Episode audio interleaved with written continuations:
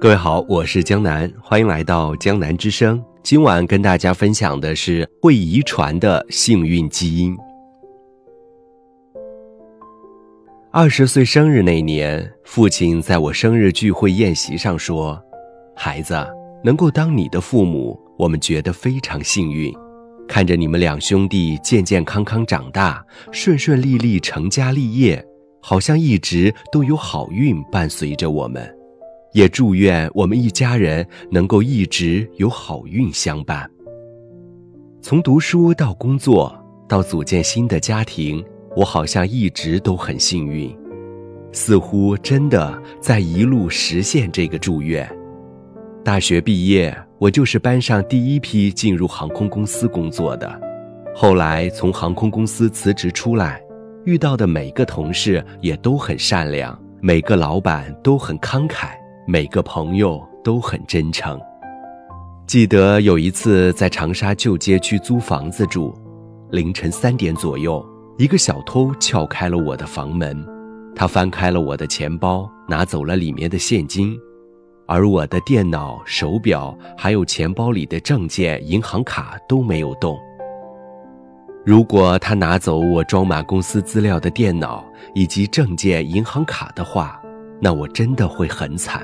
但是他没有，所以我到现在都很感激他，也觉得自己很幸运。朋友对我说：“你是不是傻？自己钱被偷了还觉得幸运？”我说：“或许他真的只是那个时候缺钱花了，并不是十恶不赦的人。要是他拿走我的电脑换钱，拿走我的证件、银行卡来讹诈我。”那我是不是就更要呼天抢地了呢？很多时候，我回想起来，我的这种挡不住的幸运，不仅仅是父亲当时的祝愿，或许还是上一代遗传给我的。我的父母一直和和气气，相敬如宾，从来没有吵过架。很多时候，不是日子一直顺顺利利。而是遇到事情，他们都会换一种心态去对待，想办法解决。我爸是一个木匠，有一次我和他在牧场里面做事，想尝试一下做木匠的威风，于是年少不懂事的我把父亲刚刚运回来的最好的木头春阳木，用电锯剪裁的稀巴烂。这一批木头是父亲准备用来做一套顶级原木家具的，他看到之后并没有谩骂和责怪我。父亲带着我把一些可以用的木头挑出来，做成了十二双木屐。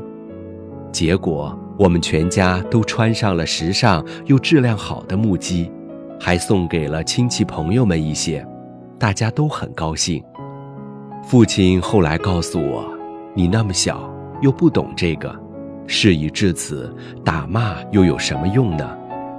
一件坏事变成好事，最后还有一个圆满的结局，那种满足感我至今记得。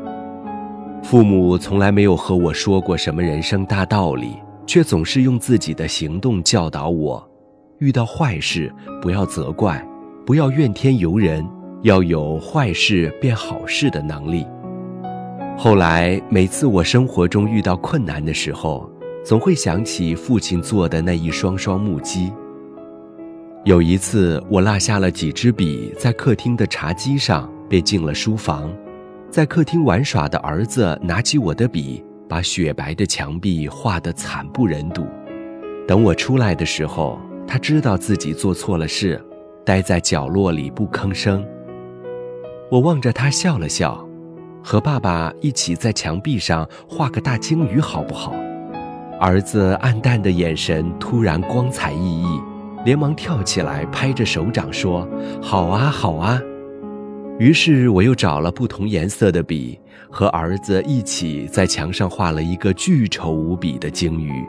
那天儿子很开心，从此以后他便爱上了在鲸鱼下面玩。当有人来家做客时，他都会拉着客人的手来看鲸鱼，说这是和爸爸一起画的。父亲曾经和我说过，几十年前，他小的时候，家里条件很差，经常吃不饱，肚子要挨饿，晚上漫漫长夜很难熬。可是父亲却喜欢恶作剧。有一次，他用木棍把自己家里下蛋的老母鸡的屁股堵住了，结果那只母鸡不能下蛋，不能排便，被活活给憋死了。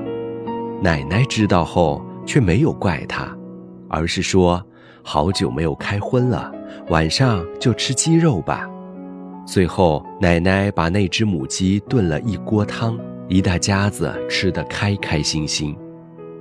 爷爷临死前说想看我堂妹跳舞，于是我叔叔就把他女儿从学校接到了医院，在爷爷面前跳了一支舞。爷爷咽气之前说：“我感到自己很幸运，有你们这些子女的陪伴，还能看到小孙女跳舞，上天真是很眷顾我。”多年来，我不时会觉得幸运基因是会遗传的。就如我家一样，从我爷爷奶奶遗传给我父母，父母再遗传给我。然而，这个世界上哪里会有幸运基因呢？无非是通过自身的言传身教，教会下一代一种乐观的态度，一种把坏事变好事的能力。经济学上有一个概念叫沉没成本。是指由于过去已经发生的决策造成的，不能由现在或将来的任何决策改变的成本。一个成功的商人往往不会去追逐沉没成本，而是想办法尽力去挽救现在的困境。我们做人做事又何尝不是这样呢？已经造成的损失既然无法避免，难道还要去怨天尤人，伤了他人，伤了自己？任何事情都有好坏，我们何不换一个角度来对待这个世界？同一件事情用不同的角度对待，幸运基因就会伴你一生。